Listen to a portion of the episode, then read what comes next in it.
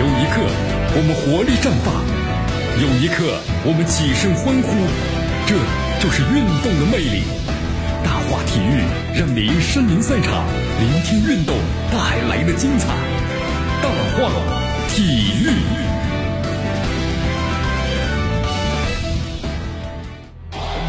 好，这里是大话体育，我是江南啊，继续锁定 FM 九十六点七，去关注呢我们的节目。好，中超联赛第二轮呢，我们说这段时间呢继续进行啊，有人欢喜有人忧啊，对吧？主客场两场的比赛，那么打完之后的话呢，就决定你是要争冠还是呢要保级，对不对？就这样，很残酷，确实很残酷。在苏宁击败上港呢，你看晋级这个中超的决赛之后啊，那么另外一场焦点大战呢，我们说也决出了最后的胜者啊。这规划国脚的费南多制造这个点球，还有塔利斯卡呢一蹴而就，是不是？保利尼奥呢梅开二度。广州恒大呢，最终凭借这个宝塔组合呀，发挥非常出彩，然后三比一击败了国安。那么和苏宁呢，在决赛中就会师了。你看中超的胜率低，进球低，很强势啊，这个恒大。那么距离这次中超九九冠王就是一步之遥了。你看两队第一回合的比赛呢，双方分别是两次打中了这个门柱，但是没有取得进球。国安的防守呢，也是众志成城啊，零比零的这个比分，让当时这个两回合的比赛啊，变成一场决赛嘛。第一场打是零比零，那么第二场就是我们说都是从头开始。呃，像这个北呃北京国安队啊，我们说了，在这个比赛中呢，好像缺少点这个激情。其实可能还是要处于这个恒大的攻击实力，所以可能以防守为主。那么这种防守的话呢，就打的相对来说要被动些。在第二场比赛中啊，你看对于恒大来说，要老队长的郑智停赛了，卡纳瓦罗派出了手中的最强的阵容，对不对？还有这个韩国的外援呢，朴智珠复出了，张琳芃、蒋光太、吴少聪等他们组成四防线。那么中场是何超，还有徐新、保利尼奥搭档。那么锋线三叉戟呢，就是这个韦世豪、费南多和这个塔利斯卡。我们说韦世豪的话挺难得是吧？取得这个取代了这个阿艾克森首发了。那么这是卡纳瓦罗，我们说了，肯定要是加强这个进攻的信号吧。由于这侯游泳和朴成啊受伤，所以导致呢这个赛季呢就完全报销了。还有就是这个租借的球员呢，阿兰阿兰回避，对不对？那么国安的阵容上呢，可以调整的余地就非常非常小了。主帅这个日内西奥，我们说了，还是以不变应万变吧，排除了和第一场比赛呢几乎相同的首发阵容，比拼的板凳的深度，显然没有哪支球队能够和恒大呀相提并论。永远争第一的国安呢，当然想这个阻击恒大，但是无奈呢实力不允许呀。你看这个对手在相持阶段呢突然开始发力的时候，国安队呢也只能够眼睁睁看着恒大的球员呢一次次的庆祝。那么恒大队之所以能够在中超独霸，除了重金引进了我们说有一批国脚级的球员之外，那么更重要的，其实还有呢众多世界级的外援。这其中啊，保利尼奥被恒大成为历史上最成功的一员了，对吧？你看，在之前的几个赛季当中啊，关键时刻需要有人挺身而出的时候，保利尼奥就站出来了。而且更为重要的是，保利尼奥呢发挥特别的稳定。今年中超的第一阶段的比赛中，在恒大处于困难的时候呢，保利尼奥就是多次扮演了这样的角色。所以说，相比之下呀，上港队尽管有胡尔克还是奥斯卡这样的大牌球员。但是和保利尼奥相比的话呢，我们说还是差了一个档次。好，中超踢了有这个十八场啊，那么恒大赢下了十四场，排兵是第一。恒大的总进球数达到了四十二粒，我们说是中超的第一了。那么接下来这个争冠组的决赛啊，恒大将对阵苏宁。那么卡纳瓦罗的球队，我们说了肯定是头号的夺冠的热门了嘛。那么苏宁的话，目前恐怕还很难想要撼动这个恒大，还是比较困难。呃，江南再提一下啊，目前的话，恒大我们说已经捧得了八次这个中超的联赛的冠军了。如果这个赛季的话再拿下这个第九座的奖杯，那么将成功超越当年的霸主的大连队，成为咱们中国职业联赛史上啊夺得冠军次数最多的球队了啊，将创造个记录。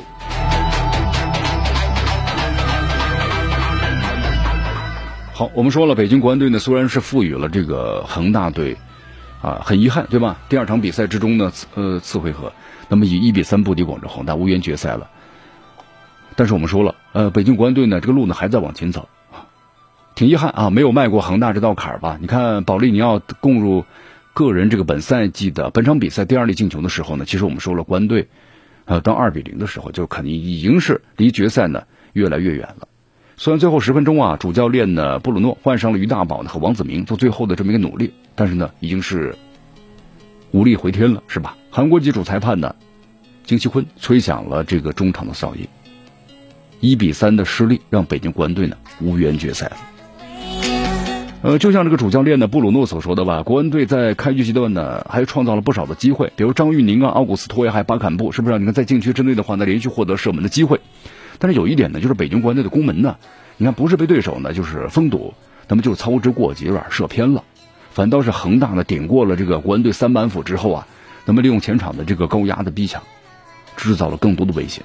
你看第三十九分钟的点球改变了比赛的平衡。那么费南多呢突入禁区，还有回防的张玉宁相撞，主裁判呢当时就判罚了点球嘛，很果断。然后呢塔利斯卡呢主罚命中。那么在上半场呢这伤停补时阶段呢，王刚在恒大禁区之内倒地，韩国籍的主裁呢在和视频助理沟通之后啊，并没有判罚这个吴少从拉人。那么国安队一球落后，你看当时这个上半场结束了，呃下半场之后的话非常关键了。下半场比赛呢，布鲁诺没有在人员上做出调整，比赛场面呢，我们说了还是非常的激烈啊。第五十六分钟的时候呢，恒大反击打出了配合保利尼奥呢当禁区外一个远射得手了，你看二比零了。那么四分钟之后呢，张玉宁接到了这李磊的助攻，呃点射，你看扳回一球啊，一比二。随后的比赛里啊，双方的门将呢那都上演了精彩的扑救，比分呢一直没有改写，一直来到了第八十分钟。这第八十分钟啊，恒大队的反击，保利尼奥的门前推射结束了比赛的悬念。那么国安队的主教练布鲁诺认为啊，球队的下半场呢还是表现出了有实力的，但是恒大呢确实是一个非常强劲的对手啊。呃，他说哦，下半场我们非常的欣慰，我们队员的表现，因为他们踢得非常的勇敢，非常的自信，对不对？啊，下半场我们球员敢于压上的对方施加了压力，也创造了好几次的这个射门的机会。在落后情况之下呢，我们还打进了一个球，还是不错的。当然，对方呢也非常优秀。他们利用我们的攻势啊，也打了几次的反击。在失利之后啊，国安队呢，我们说了还是特别失望，这肯定的啊。有好几名球员的话流下了这个眼泪。为这个北京国安队啊打进一个球的张玉宁表示，他说比赛呢确实有遗憾，但是会努力的去打好之后的三四名决赛吧。他说呢，哎呀，请对球迷们呢说声抱歉吧，因为赛真的挺残酷，任何一方都有可能踢得好或者不好。那么今天呢，我们在有机会的把握方面，包括后场组织进攻方面，还是出现一些问题。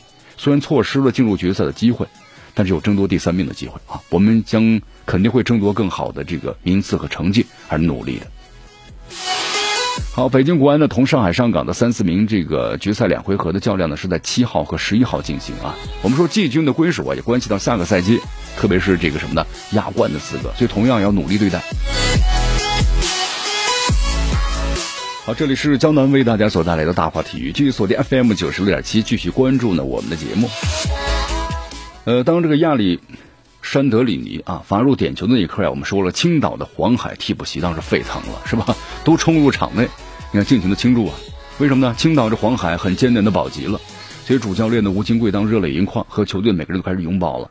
你看和这个武汉卓尔的首回合比赛呢，当时青岛黄海是一比二败落了。那么昨天呢是第二回合的比赛。所以变成两队的生死的关键之战。在开场之后不久的话呢，武汉卓尔是先打入一个球，那么比分的话呢，总比分你看三比一了。那么这个时候对青岛队来说的话呀，那已经是绝境之中了啊，开始爆发了。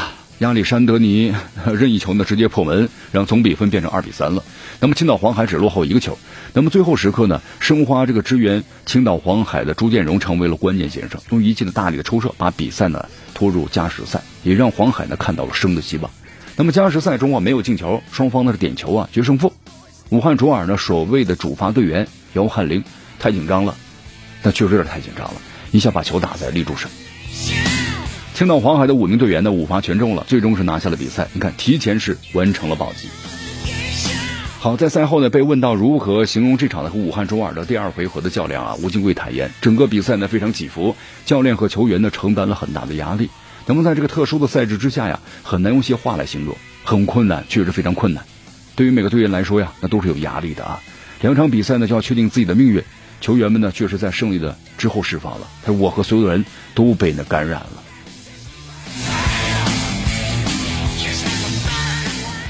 好，我们说了，二零二零赛季呢，确实对于每支中超球队来说都是特别特殊的。对上港队来说呀，还是有点遗憾，距离最后的决赛啊，只有一步之遥，对吧？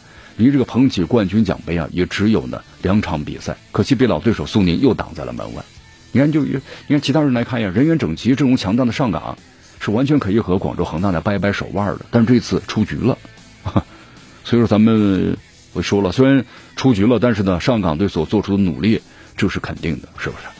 你看赛季初的时候，为了成功操作国家买即将加盟，那么从这个临近的韩国豪门的全北现在挖来了精学射手呢洛佩斯，而且也补充了吴磊离开之后啊，锋线呢要缺乏的这么一个攻击速度不足的问题。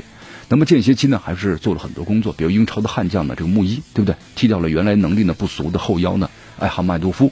那么如此的目的就是一个，希望在今年二零二零的中超联赛获得冠军。啊，但是非常的遗憾呐，上港的冠军梦到此就止步了，是吧？有些事儿啊，我们说了，必定呢可能能够天遂人愿啊，但是无论是这个洛佩斯还是穆尼的话，都逃不出一个怪圈，就是初来乍到，哈，那这个亮相相当惊艳的，但是没过多久就回归普通了，看来这个磨合呢还是需要时间的。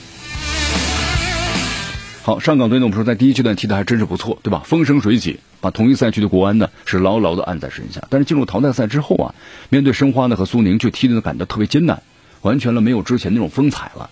就是甚至想要在运动战之中啊进一个球，就变得非常非常的艰难。这说明什么呢？在某些方面，球队呢可能对这种特殊赛事还是没有足够的准备，打硬仗的能力不行啊。那么精神呢和斗志方面的话呢，距离二零一八赛季争冠的时候有一段差距。那么这些问题啊，其实对于上港来说呀。还是需要呢好好的反思和总结的。好，一切都过去了啊，生活呢，江南说了，总是还要继续的吧，还是期待下个赛季从头再来吧。那么球队呢，可能要重建了。你看，胡尔克三十四岁了，对吧？肯定要这个离开了。对上港来说，未尝不是件好事啊。那么这样的话，上港呢，可能更加的年轻化了，给本土的球员们更多的机会。那么上港呢，我们说了，可能会变得更加的强大啊，也等待他来年再战。